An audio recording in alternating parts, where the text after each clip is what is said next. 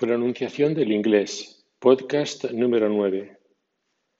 En el episodio 8 te expliqué el tercer paso o segunda regla de pronunciación, que consistió en permitir que la vocal fuera final y por lo tanto manteniendo la acotación de que no le siguiera R. Incluso permitimos que la vocal final pudiera ir seguida de una semivocal, Y o W. Ahora, en este episodio, el cuarto paso será permitir que haya más de una vocal, pero a condición de que estén agrupadas. Así establecemos la tercera regla de pronunciación. Más información y audios en pronunciación inglesa, dinámica y ensamblaje, sección 214. Observaremos lo que ocurre cuando se da esta circunstancia.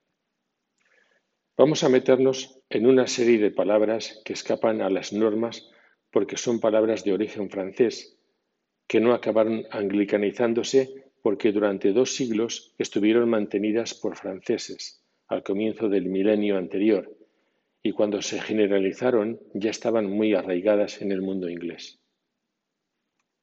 Se trata de las siguientes combinaciones.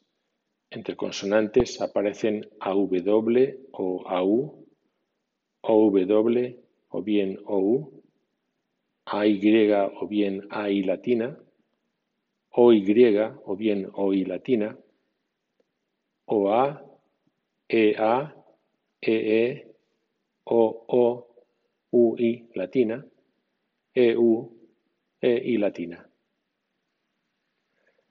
AW entre consonantes o AU entre consonantes suenan O.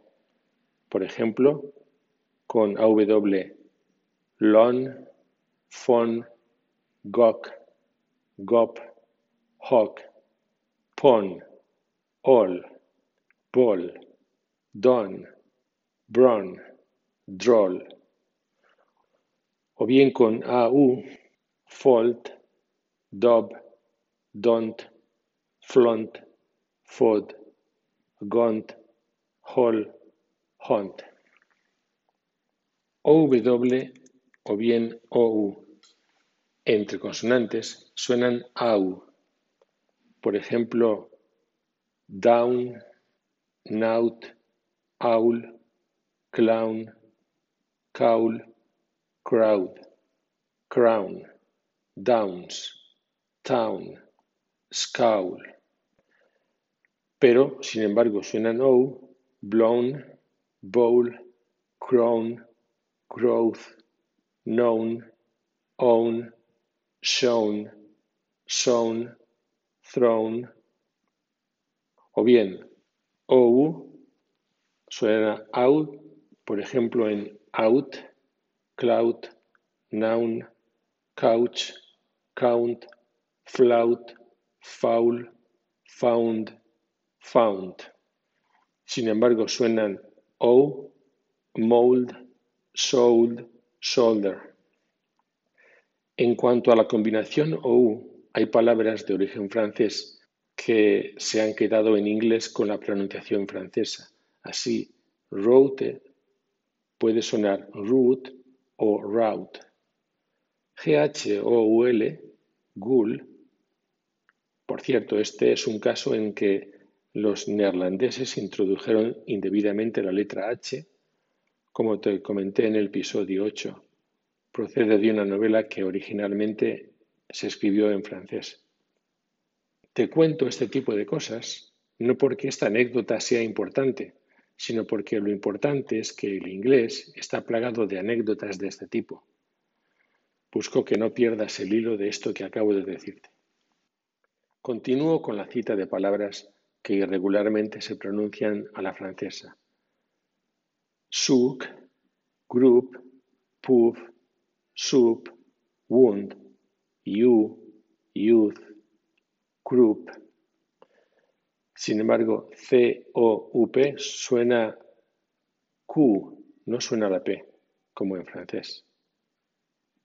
Y-O-U-N-G suena young, en cuanto procedente del sajón antiguo, Dinamarca o nordeste de Alemania y los conjuntos AUGHT o OUGHT se tratarán más adelante. A, Y o bien A y latina entre consonantes suenan EI, así, A, Y. Base, days, drays, plays, flays, phrase, gaze. O bien A y latina, wait, grain, hail, jail, laid, lane, aim, fate, bail, bait, braid, brain, chain. O Y o bien O y latina entre consonantes suenan hoy. Así, O Y. Boys, joys, ploys, toys.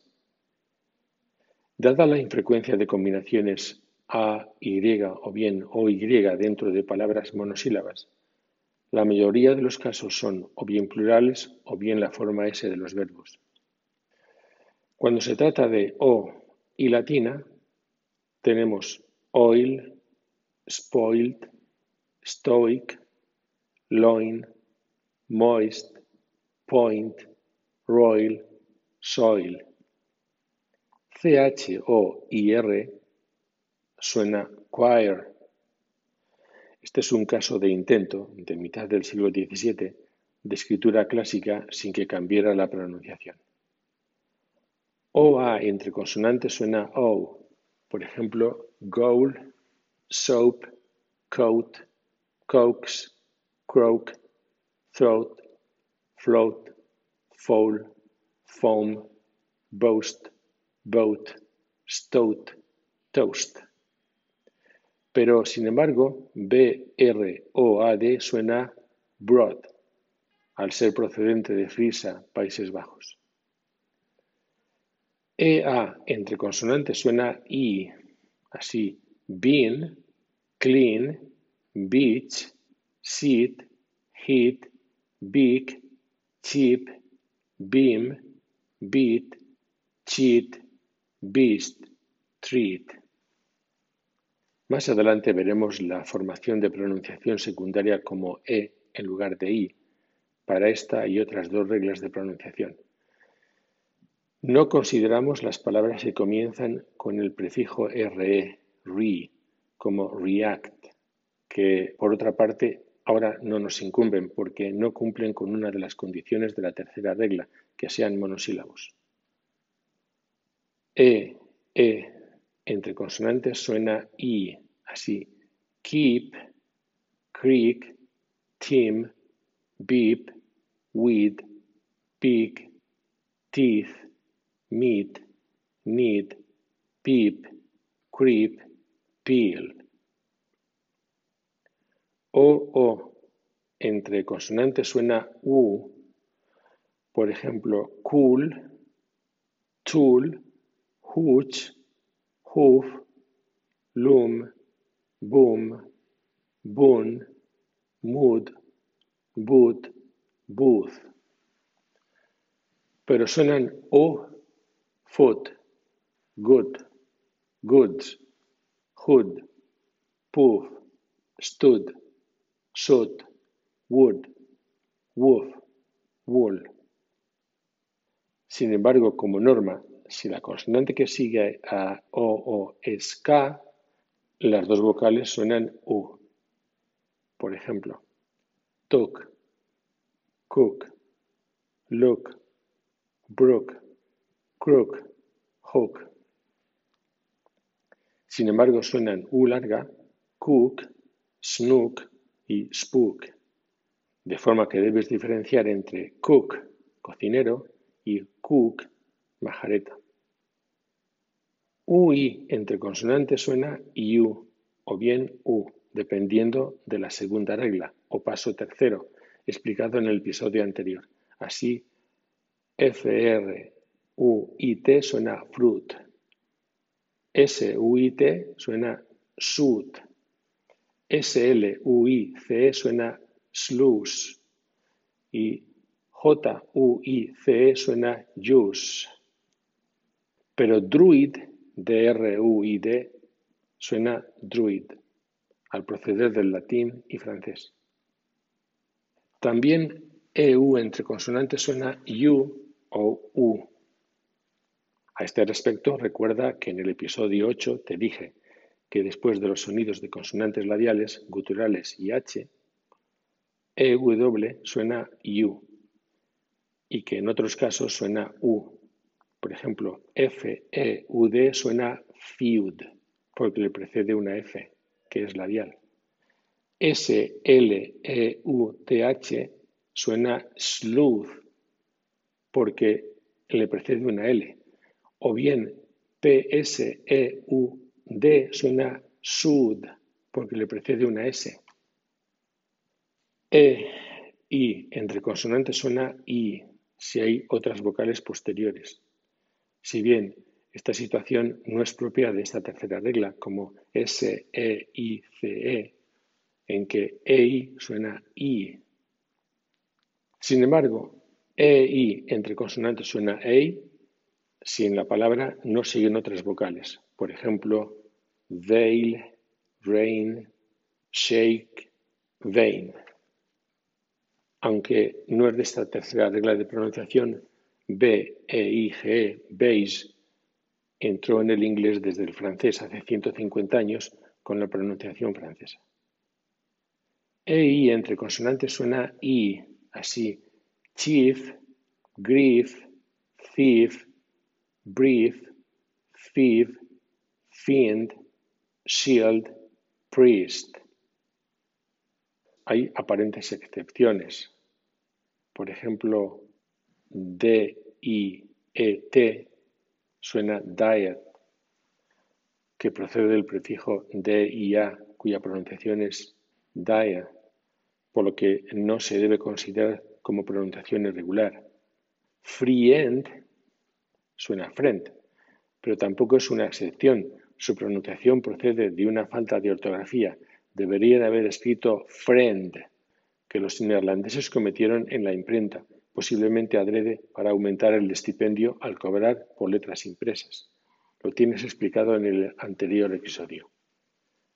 La palabra abiertamente anglicanizada es Q-U-I-E-T, quiet. Por cierto, acabo de citarte el episodio 8. Allí te propuse encontrar la respuesta a la pregunta Why is six afraid of seven? La respuesta es esta. Because six, eight, nine. Get it? Cada vez que en inglés cuentas hasta diez, hay un momento en el que dices que el 7 se comió al 9.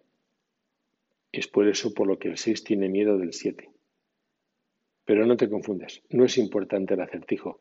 Lo importante es que veas cómo dos ortografías tan distintas como A, T, E y E, I, G, H, T suenan igual. Pero sigamos desarrollando la tercera regla de pronunciación. Consideremos ahora las consonantes iniciales GU y SCH. GU suena G.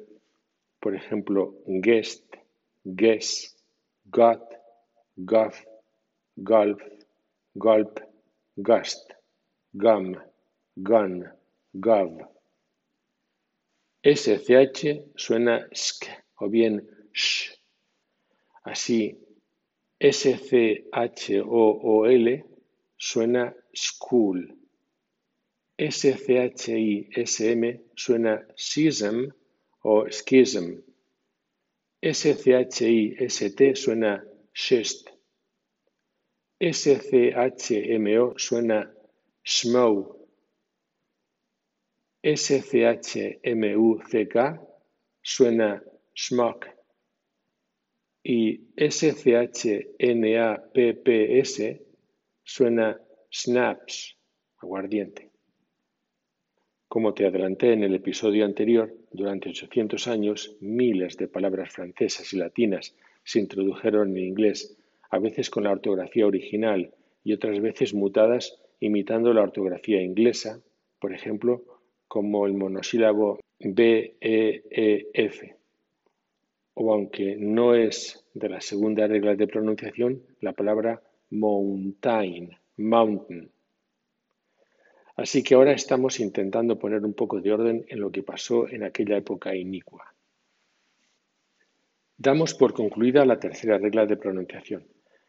En el siguiente episodio daremos el quinto paso o cuarta regla de pronunciación, que va a ser permitir que las vocales estén separadas por consonantes. Entonces veremos lo que le ocurre a otra buena porción de palabras.